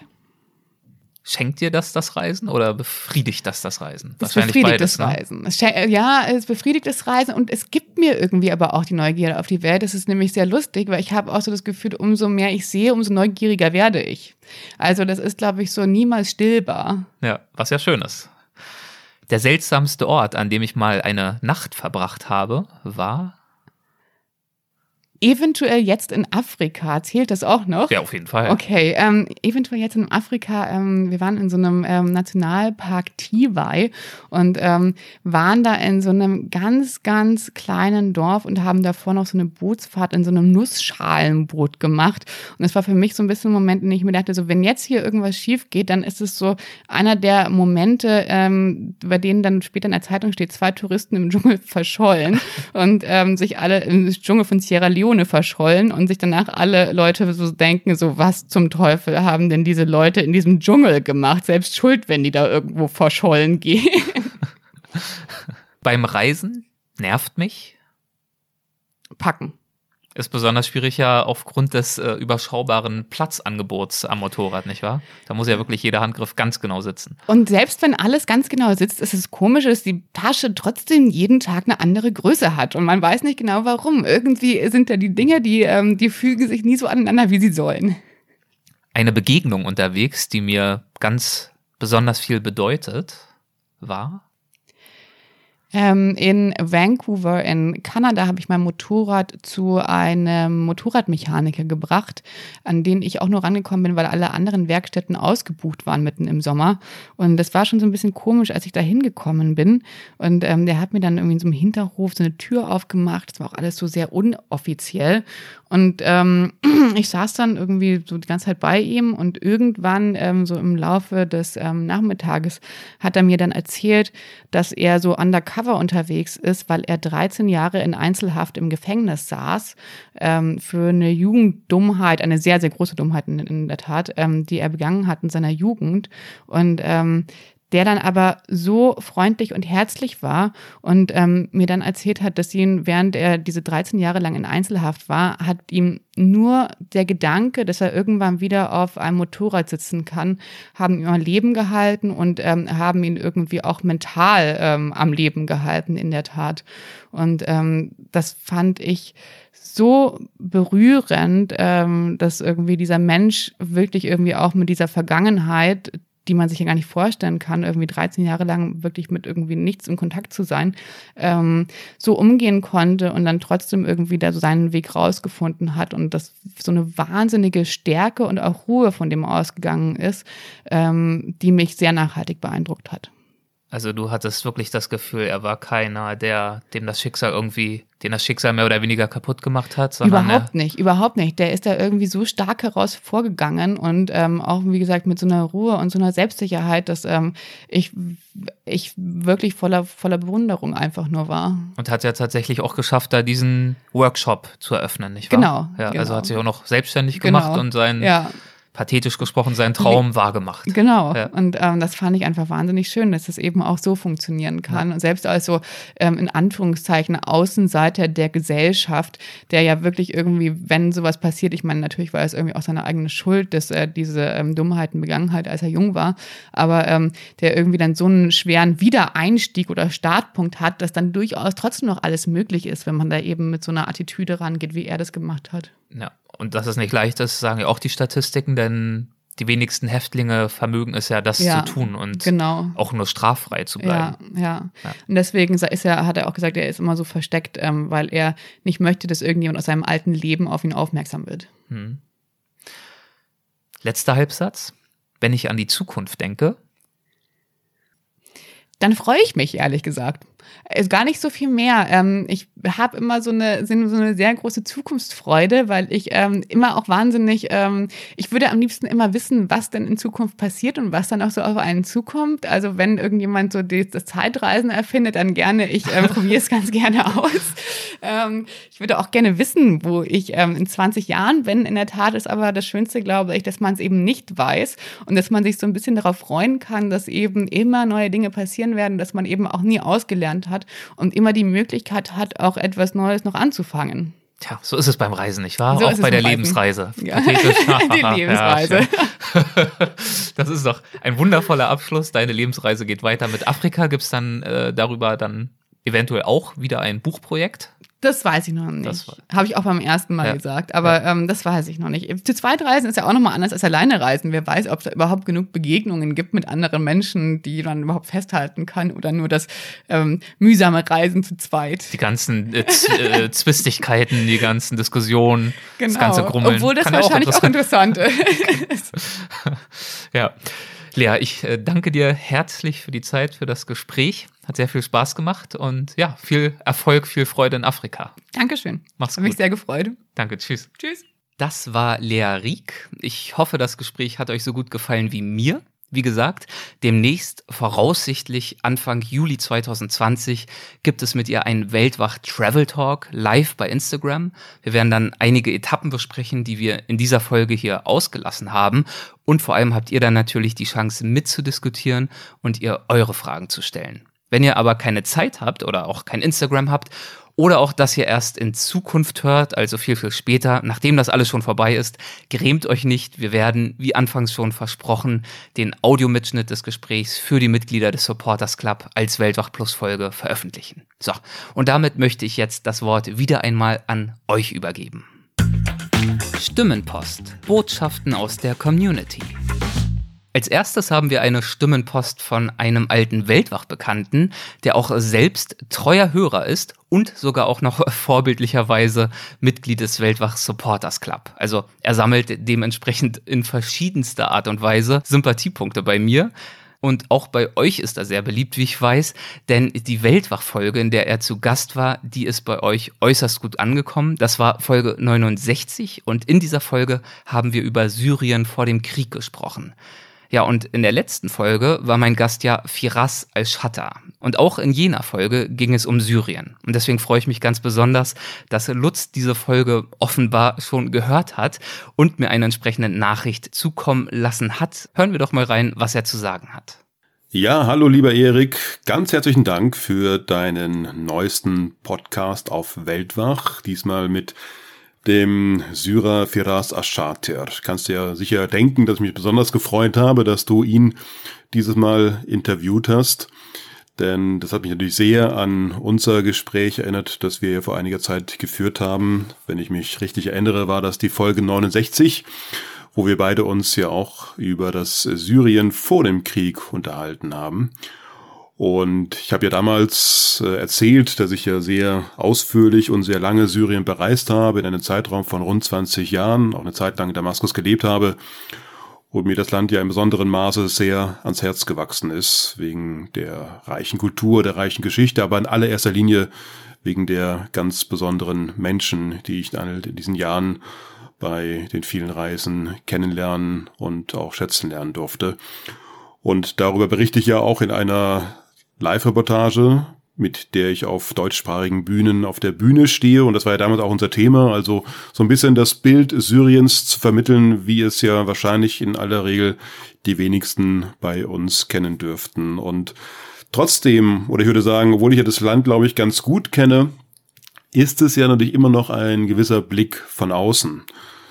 Und deswegen finde ich es halt ganz spannend natürlich auch dann zu hören, wie Firas das Ganze beschreibt. Ich kenne ihn ja ganz gut und wir, ich habe ja auch seine Bücher gelesen. Ich kenne natürlich auch seinen YouTube-Channel Zucker, Zucker übersetzt, wo er, das hat er ja sehr schön auch in deinem in deiner Folge beschrieben, so ein bisschen auf humoristische Art und Weise seine Erlebnisse in Syrien, aber vor allen Dingen sein Ankommen hier in Deutschland als syrischer Geflüchtete beschreibt und das eben ja sehr humorvoll und das ist eben so sein Weg, das Ganze zu beschreiben. Und dadurch, dass Firas ja auch eine sehr spannende Persönlichkeit ist und auch eine sehr spannende Vergangenheit hat, also Vergangenheit im Sinne damals eben in Syrien als Fotograf, als Schauspieler, als politischer Aktivist. Das war er ja und das ist er ja bestimmt immer noch, aber eben gerade damals in der Anfangszeit der syrischen Revolution und des dann sich leider anschließenden syrischen Krieges hat er das ja von Anfang an auch mitbekommen, zum Teil ja auch mitgestaltet, weil er ja auch aktiv war in der Opposition. Er wurde ja damals auch in Syrien festgenommen, sowohl von den Truppen des Regimes als auch von den Kämpfern des sogenannten Islamischen Staates. Er wurde also inhaftiert, er wurde gefoltert.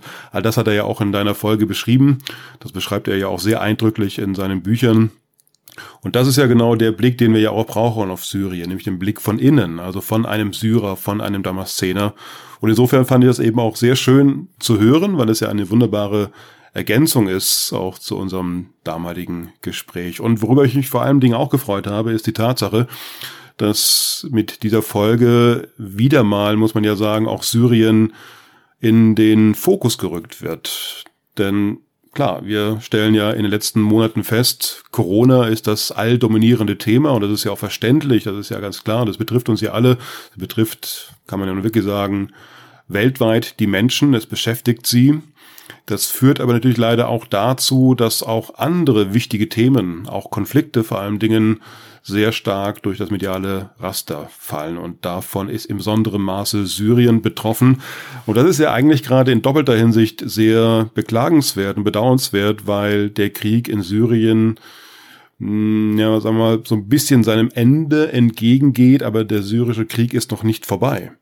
Die Menschen leiden noch immer und sie leiden jetzt nochmal insbesondere, weil eben auch dort, und das ist sozusagen der zweite Aspekt, auch dort ja die Corona-Pandemie ihre verheerende Wirkung zeigt. Man erfährt nicht allzu viel über Infizierte, über Erkrankte, über Tote durch Covid-19. Das wird alles so ein bisschen in den Deckel gehalten, aber wir wissen so ein bisschen durch Hilfsorganisationen, dass natürlich auch dort das Virus wütet. Und selbstverständlich ist es nicht verheerend in den Flüchtlingslagern, denn wie sollen denn Geflüchtete die Hygienemaßnahmen einhalten? Wie sollen sie Abstand halten können? Das ist ja schier unmöglich.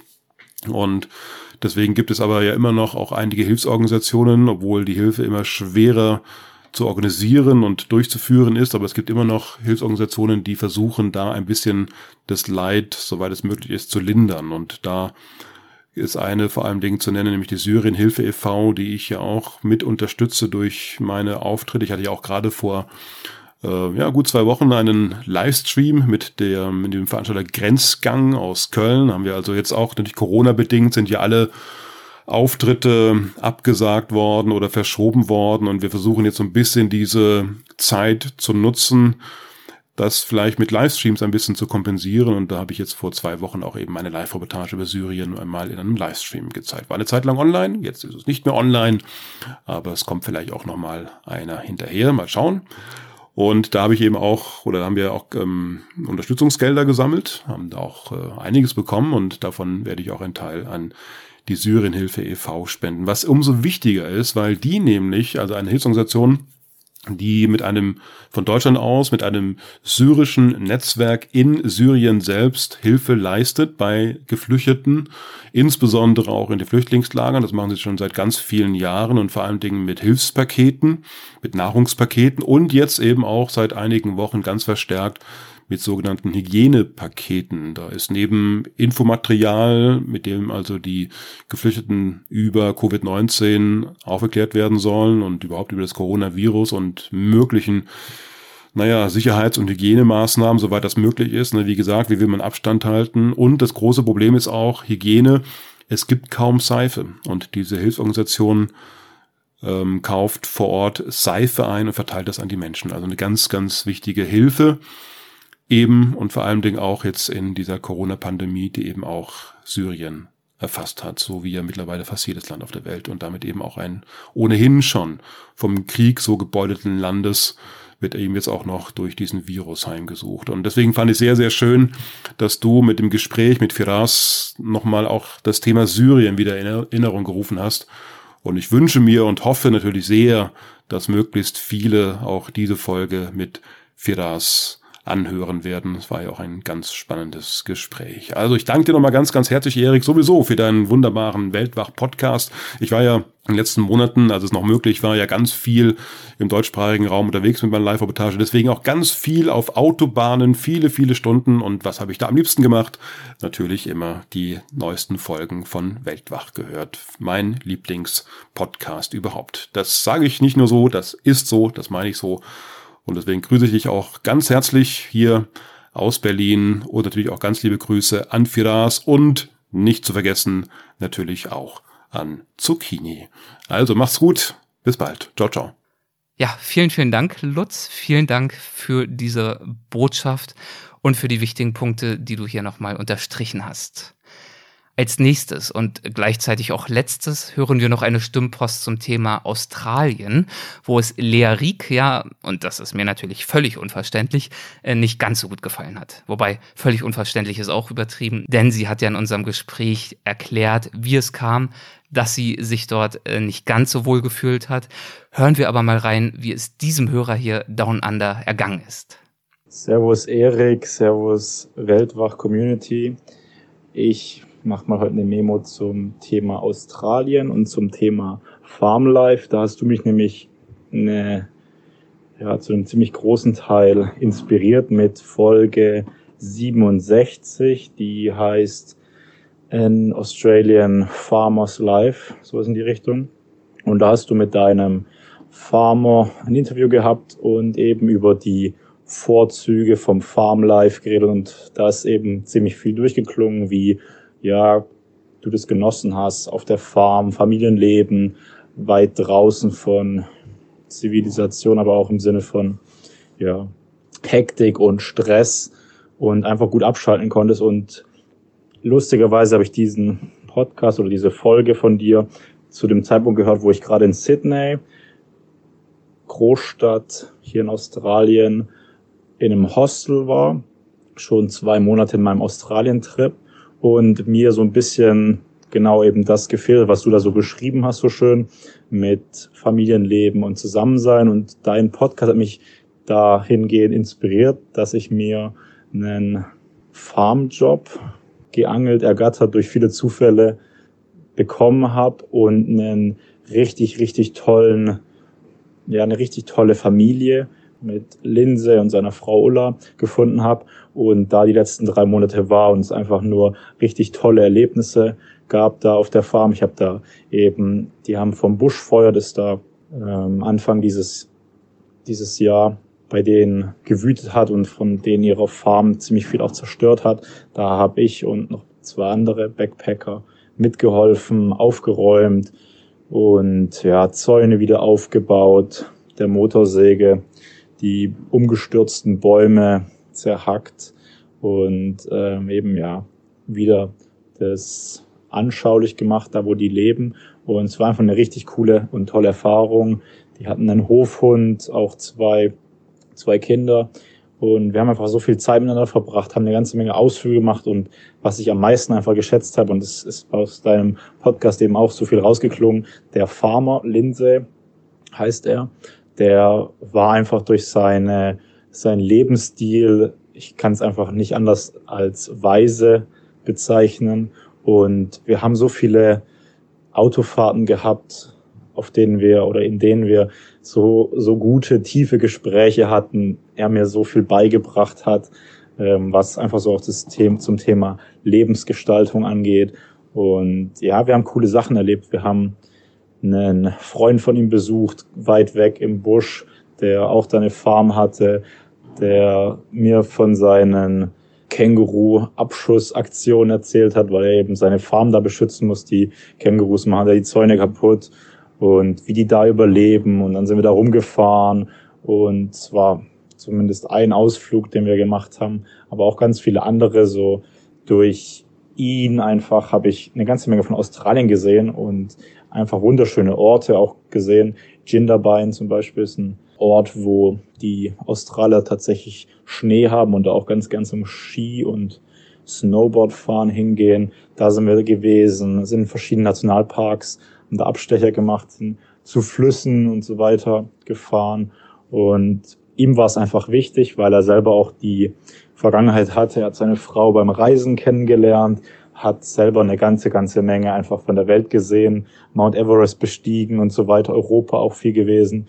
Und ihm ist einfach als Mission, das habe ich auch aus deinem Podcast, Erik, rausgehört, als Mission ähm, war ihm einfach ganz, ganz wichtig, was zurückzugeben an die Backpacker-Community, die da eben in Form von Farmarbeitern, wie ich das war, ähm, die drei Monate über, denen was zurückzugeben, denen zu helfen, denen auch einfach das wirkliche Australien zu zeigen, dass man vielleicht eben nicht aus einem Hostel heraus mit 50 anderen Backpackern ähm, aus ähnlicher Herkunft sieht, sondern eben, wenn man mit den Leuten, mit den Menschen tatsächlich, die hier auch wohnen, Zeit verbringt und einfach auch eine gute Zeit verbringt. Das war eben ihm sehr wichtig. Und von dem her blicke ich mit einfach tollen, tollen Erinnerungen, viele schöne Sonnenuntergänge ähm, und einfach auch schöne Zeit, einfach draußen sitzen, den, den Hund kraulen und ja, einfach die grüne Landschaft genießen. Und ja, zum Abschluss will ich einfach nur betonen, klar, danke Erik an dich, aber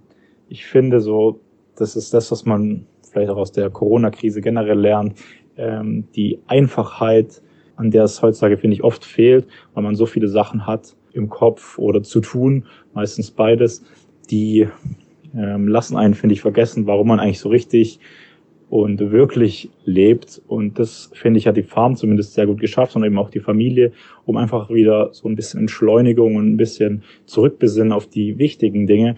Und auch wenn ich das mit der Corona-Krise nicht so wirklich mitbekommen habe durch meinen ja, Aufenthalt dort, glaube ich trotzdem, dass die ein bisschen Isolation zu Hause und so weiter es auch schafft, in gewisser Weise sich darauf zurückzubesinnen, was für Menschen man hat, die einen umgeben, was einem eigentlich auch wichtig ist im Leben, was man da gerade tut, seine Arbeit und so weiter. Und genau, ähm, danke für den Podcast, ich feiere den und jo, bis dann. Ja, danke auch dir. Dir hat es in Australien also gefallen. Lea, wie schon gesagt, eher weniger, wobei das ja offenbar eher mit ihrem Gemütszustand zu tun hatte als mit dem Land an sich. Nichtsdestotrotz bringt mich das darauf, was ich dieses Mal gern von euch wissen würde, nämlich folgendes. Gab es auf euren Reisen einmal ein Land, ein Ort, das bzw. der euch völlig auf dem falschen Fuß erwischt hat? Wann hat es euch beim Reisen mal irgendwo ganz und gar nicht gefallen? Also lästert ruhig mal ein wenig ab. Natürlich bitte respektvoll. Der Grund, warum man irgendwo nicht so richtig warm geworden ist oder auch irritiert war, der kann ja durchaus auch in einem selbst gelegen haben. Also bei mir ist das, wenn ich selbstkritisch bin und zurückdenke, sogar in den allermeisten Fällen so gewesen. Also, wo hat's euch nicht gefallen und warum? Oder hat es euch vielleicht erst nicht gefallen und dann doch Lasst einfach von euch hören, erzählt von euren Erfahrungen und das geht am einfachsten nach wie vor über WhatsApp. Ihr findet die Nummer auf der Startseite von weltwach.de oder ihr schreibt jetzt mit. Das ist die 001 267 997 2603. Und nun das Schlusswort, dargeboten in diesem Segment. Philosophische Brabbelei. Gesagt, gedacht. Das Zitat dieses Mal stammt mal wieder aus einer Podcast-Episode aus Weltwach und zwar aus Folge 123 mit Unternehmer Jochen Schweizer. Er hat ja in dieser Folge erzählt, dass er selbst sehr viel gereist ist und das passt ganz gut auch hier zu dieser Folge mit Lea Rieck, denn auch er hat ganz besonders von seiner Motorradreise erzählt. Die hat er in jungen Jahren unternommen. Er ist damals mit dem Motorrad durch die Sahara, durch Afrika gefahren und zwar hin und auch wieder zurück. Und zwar in einer Zeit, als es noch kein GPS, kein Google Maps, nichts dergleichen gab. Und das war wirklich, ja, ein echtes Abenteuer, das ihn in verschiedenster Art und Weise gefordert hat. Und er hat in dieser Folge folgenden, wie ich finde, sehr schönen Satz gesagt. Wir alle werden begrenzt in unserem Sein, in unserem Handeln durch Ängste. die uns behindern und begrenzen, das zu sein, wozu wir geboren sind, nämlich frei zu sein. Zitat Ende. Das ist natürlich etwas pathetisch formuliert und klingt vielleicht noch etwas pathetischer, so wie ich es jetzt vorgetragen habe. Aber ich finde, das ist trotzdem sehr, sehr schön auf den Punkt gebracht, nämlich die individuelle Freiheit, die aus dem Überwinden von Ängsten resultiert. Und äh, dabei können Reisen natürlich oder Abenteuer, was es auch sein mag und wie man es auch nennen mag, helfen. Denn eine Reise, insbesondere wenn wir uns von vorgefertigten Strukturen und von irgendwelchen To-Do-Listen und Tipps und Tricks lösen, dann können Reisen doch die eine oder andere Herausforderung bereithalten, weil sie uns eben aus unseren üblichen Strukturen, äh, gedanklichen Prozessen aus, ja, das äh, Buzzword verwende ich jetzt einfach nochmal, aus unserer Komfortzone herauslösen und uns mit uns selbst konfrontieren, mit dem Unbekannten konfrontieren und uns dann eben dementsprechend auch die Gelegenheit geben, derartige Herausforderungen zu meistern und vielleicht gelegentlich auch mal zu scheitern, weil wir in Situationen gelangen, die wir freiwillig nie akzeptieren würden, die wir irgendwie managen müssen und manchmal gelingt es einfach nicht. Und ob es uns nun gelingt oder ob wir auch mit dem Scheitern fertig werden müssen. Beides führt zu Selbstvertrauen, in den meisten Fällen zumindest, idealerweise. Und es führt dazu, und so hat es Jochen in jener Folge auch formuliert, dass man in diesem Punkt dann in sich selbst ruht ein Stück weit, äh, dass man sich eben von seiner eigenen Angst nicht mehr kontrollieren lässt. Denn wer sich von Angst kontrollieren lässt, der büßt, und jetzt ist es wieder ein Zitat von ihm, in hohem Maße individuelle Freiheit ein. Und dabei ist es ja durchaus so, dass die meisten Ängste, die wir haben, irrationale Ängste sind. Ängste, die uns dabei behindern, alle Facetten unseres Lebens auszukosten. So hat er es auch beschrieben. Ich denke dabei auch an äh, Rüdiger Neberg, der in Folge 19 zum Beispiel von unserer anerzogenen oder zum Teil auch angeborenen Angst vor äh, Getier, vor Maden, vor verschiedenen Nahrungsmitteln gesprochen hat. Und er hat unterschieden eben ganz genau zwischen den angeborenen Ängsten, die absolut gerechtfertigt sein können, zum Beispiel die Angst vor verwesendem oder verwestem Essen, das hat seine Gründe natürlich. Aber wir haben auch äh, kulturell bedingte Ängste, zum Beispiel Ängste vor Insekten. Und das sind Ängste, die es sich durchaus lohnt zu hinterfragen und dann gegebenenfalls auch äh, abzulegen. Und genau das ist ja auch das, wovon Jochen Schweizer spricht. Nicht nur, wenn er von seiner eigenen äh, Reise damals erzählt, sondern auch von seiner ganzen Lebensphilosophie, die ja davon handelt, Grenzerfahrungen zu ermöglichen. Kritiker sagen, es seien Grenzerfahrungen aus der Dose. Ihm ist das egal. Er sagt, das Ergebnis ist das gleiche, egal ob der, aus der Dose oder nicht. Es geht darum, sich seinen eigenen individuellen, persönlichen, subjektiven Ängsten zu stellen, sich damit zu konfrontieren, sie zu überwinden und einfach festzustellen, dass es keinen Grund gibt, Angst zu haben und aus diesem Wissen dann wiederum ein Stück weit Freiheit zu generieren und zu beziehen. Dazu muss man natürlich gelegentlich auch was riskieren. Man muss sich ins Unbekannte vorwagen und äh, ja, dazu bereit sein. Genau wie es äh, Lea ja getan hat, als sie ihren Job gekündigt hat, ihre Wohnung aufgegeben hat und wie eingangs schon gesagt und ja auch im Gespräch mit ihr besprochen, einfach ihre gesamte bekannte Welt, ihr gesamtes bekanntes Leben hinter sich zu lassen. Also abschließend nochmal der Satz von Jochen. Wir alle werden begrenzt in unserem Sein in unserem Handeln durch Ängste, die uns behindern und begrenzen, das zu sein, wozu wir geboren sind, nämlich frei zu sein. So, das war's für dieses Mal. In der nächsten Woche erwartet euch eine wirklich sehr, sehr schöne Folge, wie ich finde. Und zwar ist dann unser Gast Carsten Peter. Es geht um die Extreme der Erde. Denn Carsten Peter gilt als einer der mutigsten Fotografen von National Geographic weltweit. Er jagt Tornados, er fotografiert in aktiven Vulkanen und so weiter und so fort. Da könnt ihr euch also wirklich auf was freuen. Und ich freue mich auch nach wie vor über jede einzelne Bewertung in der Apple Podcast App. Das hilft uns gefunden zu werden. Das habe ich schon oft gesagt. Aber was ich euch dieses Mal verkünden kann, ist, dass ich jetzt auch Beweise dafür habe. Denn wir haben es kürzlich dank euch mehrfach in den Charts bei Apple Podcast weit nach vorn unter die Top 100 geschafft und in der Kategorie Gesellschaft und Kultur sogar bis fast ganz nach vorne. Und das ist definitiv nicht nur durch die Hörerzahlen beeinflusst, sondern, das sind die Algorithmen, definitiv auch durch eure Rückmeldungen. Ja, und das weckt natürlich meinen Ehrgeiz, da jetzt weiterhin vorne mitzuspielen. Also bitte nehmt euch die eine Minute, wenn ihr sie habt, wenn ihr sie erübrigen könnt, für eine Bewertung und eine Rezension bei Apple Podcasts. Ich wüsste es sehr zu schätzen und sage hiermit vielen, vielen vielen Dank, liebe Grüße und bis zum nächsten Mal. Euer Erik, macht's gut.